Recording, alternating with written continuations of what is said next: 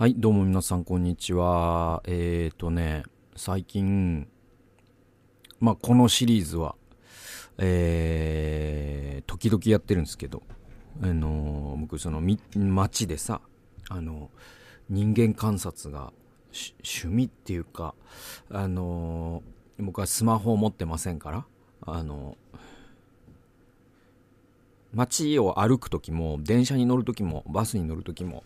僕はその耳はあの Bluetooth イヤホンでラジオをずっと聞いてるんで耳は忙しいんですけど目はフリーなんですね、えーところがそのスマホを持ってる人って目も耳もフリーじゃないじゃないですか。どっちも塞いでるじゃないですか。でっていう意味では僕はその視覚っていうのが人よりフリーなわけ。人よりっていうのも世の中の99%の人よりはフリーなんですよね。まあ今もう本当に僕いつもあれしてんですよね。あの、電車でさ、目の前の席にさ、ずらっと5人6人並んでて、えっと、まあ大体10人のうちの9人がさ、そのスマホをいじってるわけなんだけれども、なんかそれを僕はロイヤルストレートフラッシュと呼んでいます。だから、いやみんなスマホ見てんなと思いながら、その人間ポーカーを楽し楽しんでるんですけど。で、その中で、その、文庫本読んでる人とか見たら僕の中では当たりで、あ、ジョーカーが来たぞと。これ役だ。なんかまあスマホは豚カードなんでね。スマホ見てる人はね。で、その中で、スポーツ新聞見てる、スマホ、スポーツ新聞、文庫本、文庫本、スポーツ新聞、スポーツ新聞だったらもうこれはもうフルハウスね。もうこれに勝てるカードはない。そんなことに遭遇したことはないけど。だいたいスマホ、スマホ、スマホ、スマホ、スマホ、スマホ、えー、寝てるみたいな。まあ豚ですね。なん、全然、その電車、電車対面ポーカーに勝てないんですけど。で、そんなことを僕は日々してるんですね。で、えっと、でね、この前もう極まったな。なんか世の中ここまで来たなっていう、その、事例に遭遇したので、ちょっとこれもうリスナーに報告しないと、あリスナーに報告しなきゃって思ったんです。それを見たとき。で、で、その、それが、あのね、僕、あの、三鷹、三鷹の駅をよく使うようになったんですよ。あの、以前、まあ、ヘビーリスナーの方は、以前の僕の最寄り駅、東伏見という西武新宿線の駅だということは知ってると思うんですけど。あ今引っ越しましてですね、あの一番使う駅が三鷹になったかな。東伏見も時々使います。えーだけど、そして距離的には東伏見の方がちょい近ぐらいなんですけど、あのー中央線というのはまあ何かと便利でございますので、あの三鷹使うこと多いんですよ。で、その三鷹駅ってね、あの、もうどでかい駐輪場があるんですよね。で、まあ、雨ざらしなんで、まあ、晴れた日にしか使えないんだけど、あのー基本的にはそこに止められるんですよ。で、それが、えっと、駅からまあ、徒歩1分っていうか、なんていうの、駅に直通ではないけど、1個信号渡れば一気に行けるみたいな、本当にいい位置に駐輪場ございまして。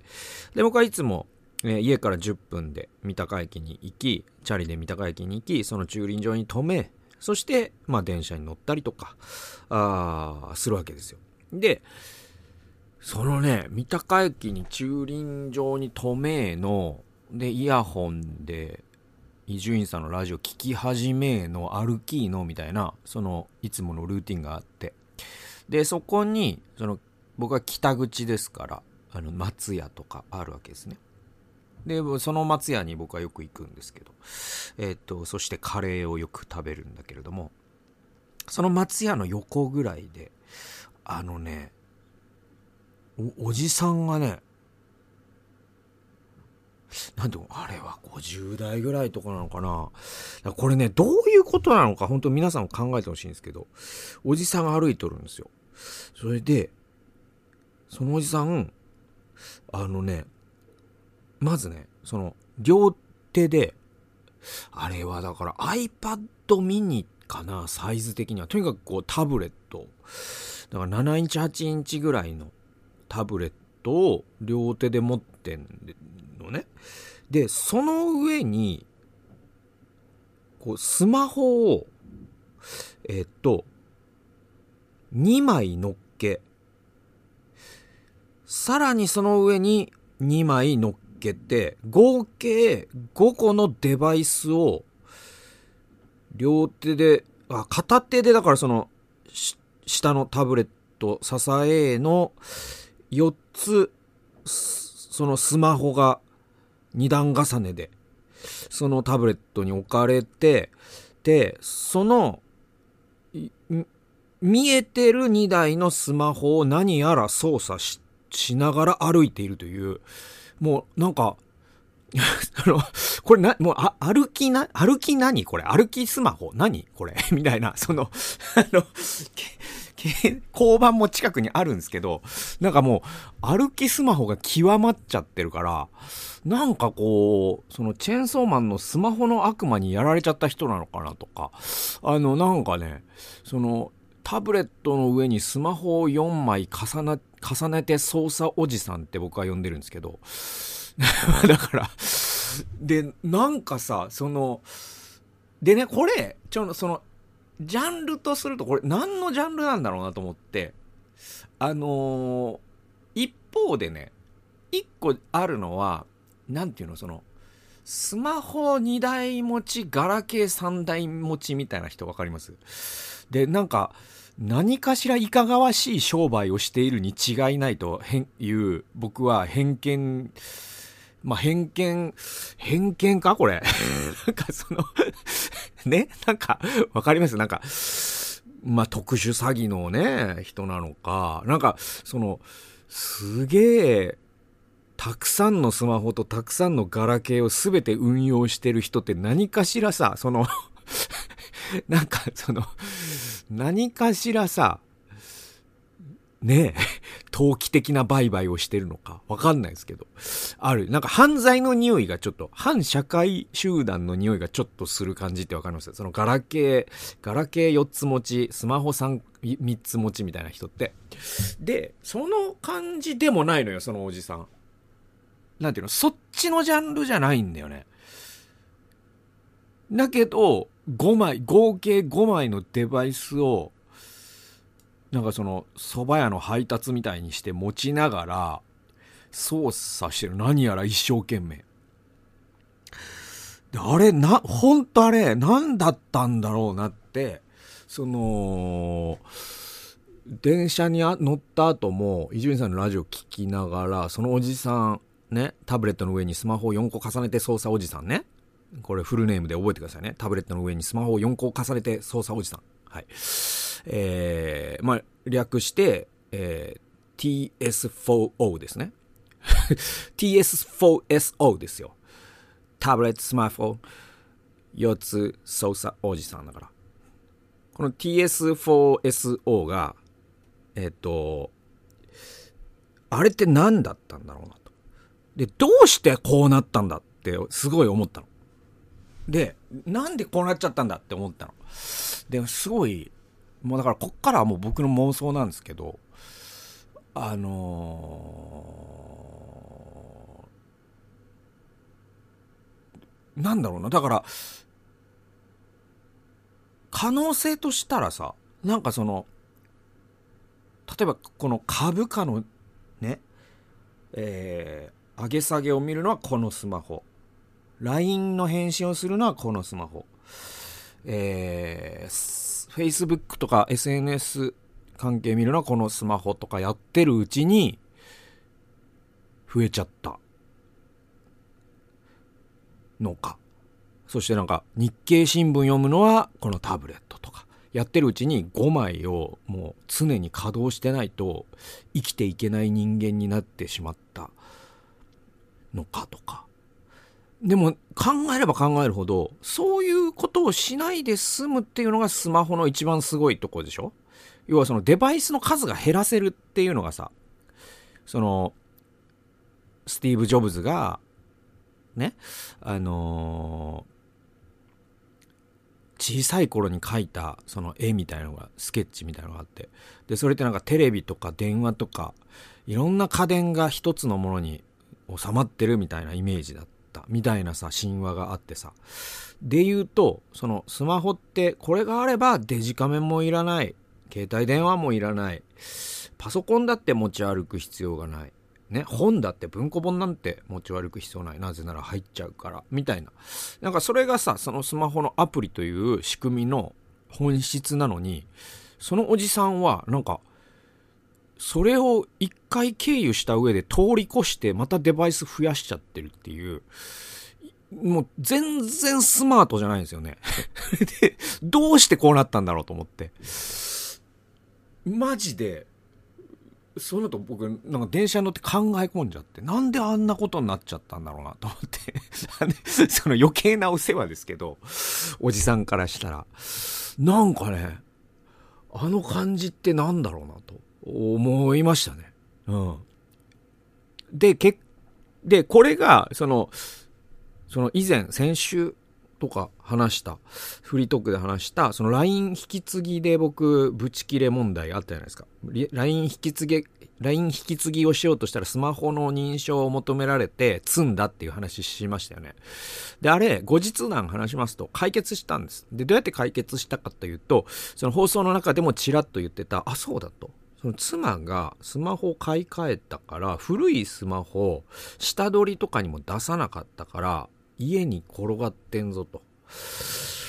で、あれを Wi-Fi 起動して LINE を落として僕がその子でなんとか僕だと認めてもらえればいけんじゃねって思ってそれがねちゃうまくいったんすよ。ねいったんだけどこれがちょっと困ったことにその YouTube 見てる方はあのこの僕あの見てる。これこれなんですけどこれがその iPhone7S ってやつあ？iPhone6S か。iPhone6S っていうまあ機種なんです。でまあまあ今も12とか言ってるからもう全然古いんだけど全然使えるんですよ。であのねどうなったかっていうとこれに LINE 落とし LINE のアプリを落としてでなんかガラケーのなんか認証とかでなんてやったら俺だと認めてもらえて。で、それで、そのスマホの、なんていうの、QR を読んで、新しいパソコンにも晴れて、LINE が、ね、起動できるようになったんだけど、これね、どうなるかこれからわかんないんだけど、なんかね、結構頻繁にそれを、要はパソコンの方がログアウトされてたりとか、タブレットの方がログアウトされたりとか、僕はそのパソコンとタブレットで、えっ、ー、と、LINE は運用してますから、で、そうすると、その、常にこの、こいつ、そのスマホがないと、いざという時に LINE がパソコンで打ち返せなくなっちゃうなとかって思ってて、だからこれ僕その認証のためだけにあるから僕もう家にずっと置いててもいいぐらいなんですよ。別に他に使おうとも思ってないから。だけどこれ持ち歩かなきゃちょっと出張先でそんな LINE がログインできなくなって家にスマホある状態だったら、ね、なんかその緊急の今駅行こうと思って迎えに行こうと思ったけど渋滞であの行けなくなりました待っててくださいみたいなことしたら僕は僕ちゃんと待つ人間なんで駅で一晩過ごすことになるかもしれないじゃないですか。ね。だからそういうのは嫌だから、えっと、スマホは持ち歩きたい。となると、このスマホの唯一の問題点が、その妻が長く使い、使ったので、なんていうの、電池が劣化して、その結果、あのね、なんつうの、その、充電、フル充電で、えー、ね、夜フル充電します。一晩起きます。朝充電ゼロになってるんですよ。何にも使ってない。で、そういうもう電池が終わってるスマホだったから、で、調べて吉祥寺のスマホの電池変えてくれるよっていう店に行って4000円で変えてもらったんですね。ただ、じゃあこれを持ち歩いて、あ、そうだ、これでラジコとかも聞けるなとか思い始めた矢先、その、あの、タブレットの上にスマホを4個重ねて操作おじさんね。TS4SO。ね。TS4SO にあった結果、あれ？俺これ、あのおじさんに近づいてねって思って、ダメだダメだダメだと。このスマホに俺は手を出しちゃダメだぞと。今、そんなことを考えてる最中です。だから、このスマホは浮いてて、ただまあなんか、ちょっとその、楽とかをダウンロードしといて、その iPod として使うとか、せっかく電池も変えたし、なんかそんな使い方ぐらいだったらいいかなとは思ってんだけど、なんかこう、その、デバイスを、その、増やすっていうことの、その、バランスよね。なんかその、だから、ああなっちゃおしまいだなって思うから なんかすごい、身につまされたんですよね。これ以上デバイス増やしたらまずいぞっていう、えー、ことで、やっぱり僕はその iPad mini とガラケーとノートパソコン。これがまあベストバランスかなと今んとこは思ってるんで、で、もう値段の問題でももはやなくて、もしかしたら僕はその、ガラケー一番安いプランだから月2000円もいかないんだけど、それでもスマホにまとめちゃった方が安いっていう可能性は全然あるの。今、格安 SIM とかいいやついっぱい出てるから。それでも僕はやっぱりガラケーじゃないかなっていう予感があって、下手するとこの妻からの払い下げのスマホにえーと、ナンバーポータルシステムを使って電話番号も入れちゃえば僕はスマホ持ちになれるんだけど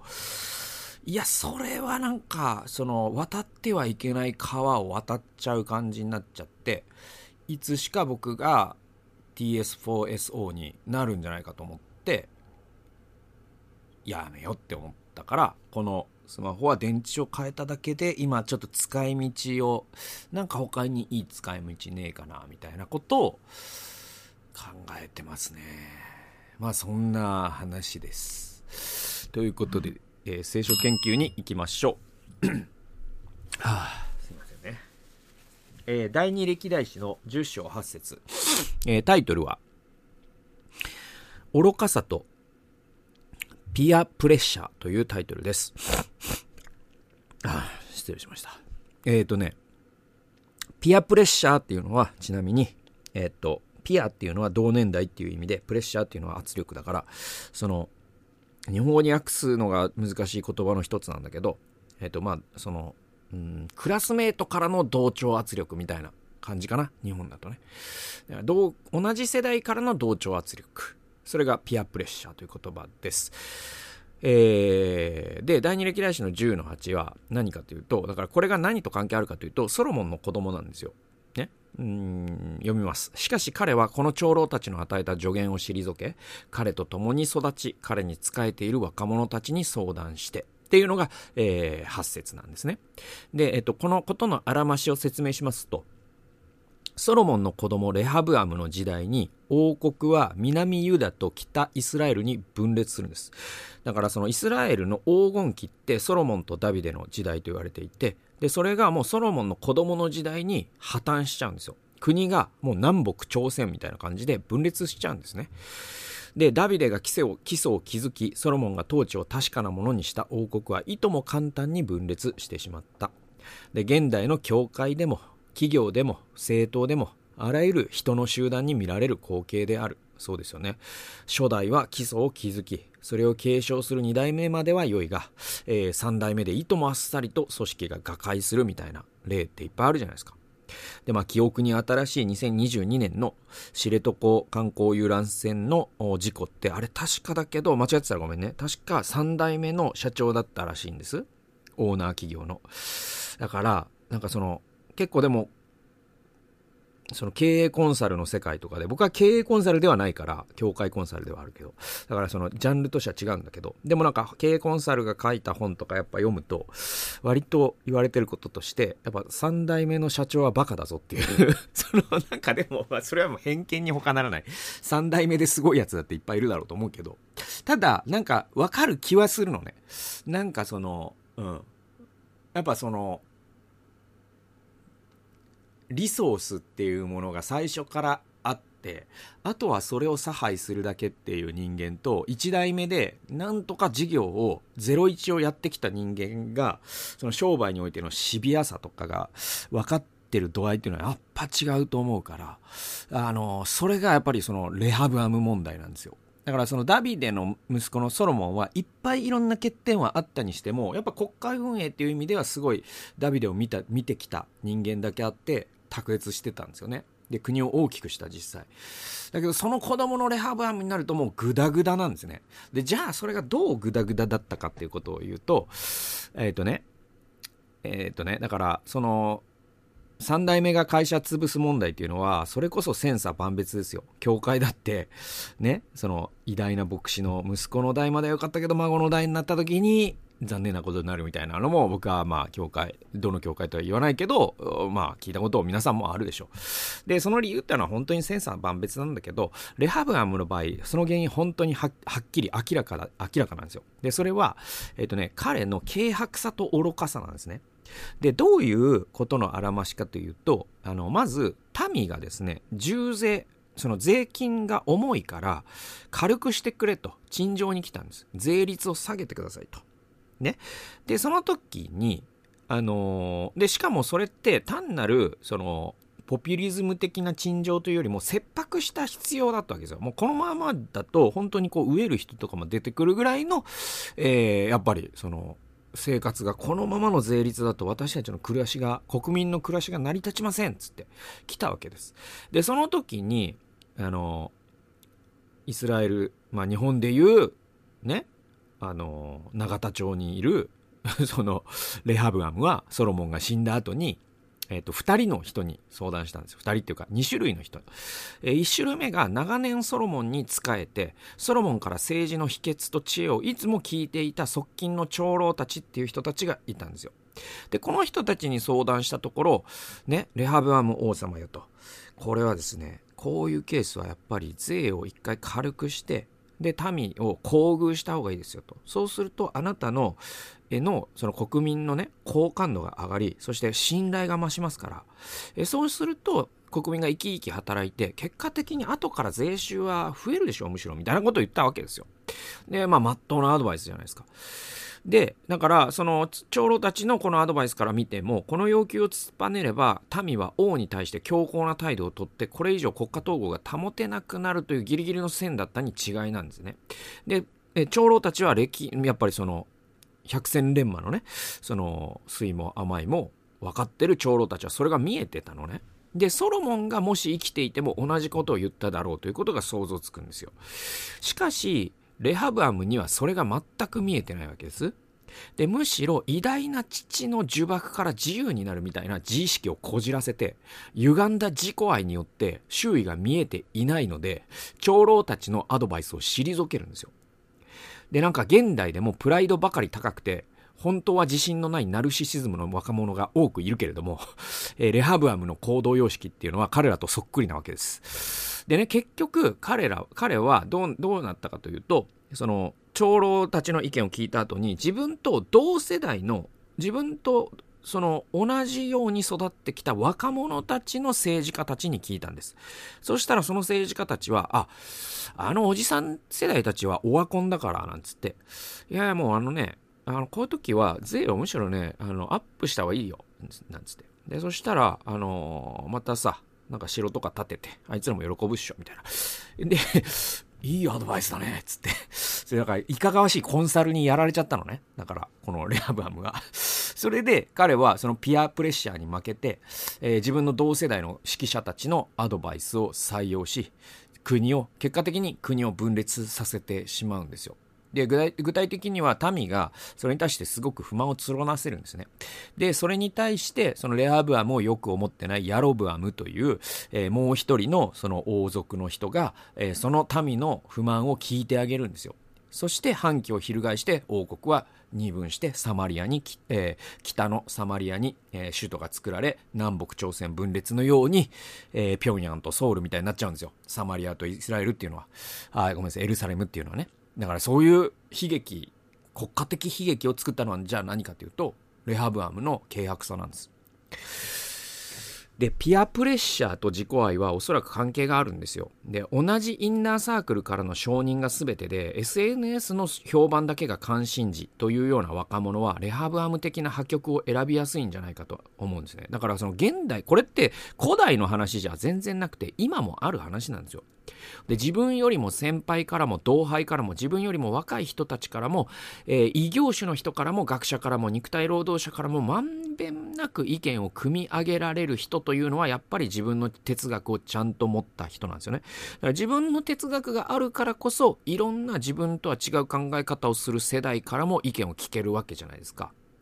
で、ソロモンにはそのような資質があったんだけど、息子には悲しいほどにそれがなかったんですよね。これは本当に悲しい話ですね。で、僕、ちょっと話それるけど、あの、これね、誰、えっと、ごめん、書いた人、えー、青木治さんじゃないよな。誰だったかなちょっとごめんね。忘れちゃったんだけど、えっ、とね、えっ、と、まあ、僕、あの、ジャーナリストの人が書いた安倍三代っていう、えー、本を去年読んだんですよね。で、安倍三代っていうのは、あの、えっ、と、岸信介、安倍晋太郎、安倍晋三っていう、これ三代、親子三代の、あの、政治家の系譜なんですよね。で、岸信介と、その、安倍家が結婚して、安倍晋太郎が生まれるんです。だから、そして安倍晋太郎の子供が安倍晋三なんです。で、安倍晋三さんのお母母方のおじいちゃんっていうのが、だから、岸信介なんですね。ん？ですよ。うん。だから、えー、っとね、ん？そ、それでいいんだよね。あ、ごめん。だから、岸信介の子供じゃなくて安倍晋太郎は、えっ、と、岸信介の娘と安倍晋太郎が結婚するんですよ。だから、岸信介と安倍晋太郎は、えっ、と、血縁ではないんだよね、確かね。そして、えっ、と、岸の娘が安倍さんのお母さんで、そして安倍晋太郎と結婚して安倍晋三が心臓坊ちゃんが生まれるわけなんだけど、これがね、すごく、その、安倍三代で僕が面白かったのは、あの、岸っていうのは、まあ、すごい人で、とにかく、まあ、なんと昭和の妖怪っていうけど、まあ、食えない人物というか、その、GHQ すらも利用しながら、ね、その、天皇すらもどう思ってたかわからない。とにかくこう、あの時代を生き抜いたまあとんでもない人ですよ。もう。そうそうそうそう。もう何て言うのかな。どどこまでが本音でどこまでがね建前のもうもうなんかちょっと底が見えないような人物だと思うんですよね。まあだからああいう人だったからあのその戦後の奇跡の復興の土台を築いたっていうのは僕はそうだと思いますよ。だから結構尊敬してて政治信条とかはすごく僕は全然岸信介とは相入れないしあとはその満州国のねその物資調達で永久戦犯になってそして、えーと、アメリカと裏取引をして、えー、公職復帰するみたいなのはやっぱりなんかなとかも思うしあとはそのロッキード事件の時もあれは本当にしょっぴかれるべきは田中角栄ではなくて岸とか児玉義雄だったっていうこれはそのロッキード義国っていう本に書かれてるけどでもまあでも何にせよ僕はやっぱりすごい人なんだっていうのは間違いなく同意するんですね。岸信介っていう人。で安倍晋太郎という人もすごい人でだからその結構早く亡くなっちゃったんだけどあと本当にあと5年生きてたら必ず総理大臣になってた人なんですよ。でこの人もまた面白くてこの人はまたその保守なんだけどえっとすごくいわゆるこうリベラルの人からの支援も取り付けるっていうバランスを持ってたんですね。ところがその子供である安倍晋三は結構その保守のしかも結構ねあの極端な主張をする人たちとじゃれ合ってるうちにね、その反対側の人も国民だということを忘れてしまうような発言を、まあ、安倍晋三さんは晩年はしていくわけじゃないですか。ね、あんな人たちに負けてはいけませんって言ったじゃないですか。でもあれ一国の首相がね、やっぱり言うことじゃないよね。あんな人たちだって日本国民なんだから、そういう人を背負っていくっていう覚悟が、やっぱり岸や、えー、安倍晋太郎にはあったと僕は思う。だからそれってなんかそのダビデ・ソロモン・レハブアム現象だなと思いながら、えー、読んだんだよね、ここを。だからなんかまあ僕が言いたいのは、何というかこう、愚かな生き方、なんか愚かな世代っていう風に後から言われたくはやっぱりないから、その上の人の世代のからも本当にちゃんと学ばなきゃいけないし、いろんな自分とは違う人から学んでいかなきゃレハブは無化しちゃうなっていうことをどの世代も思っていかないといけないなっていうふうに僕は思いました。ということで愚かさとピアプレッシャー最後まで聞いてくださってありがとうございました。それではまた次回の動画および音源でお会いしましょう。さようなら。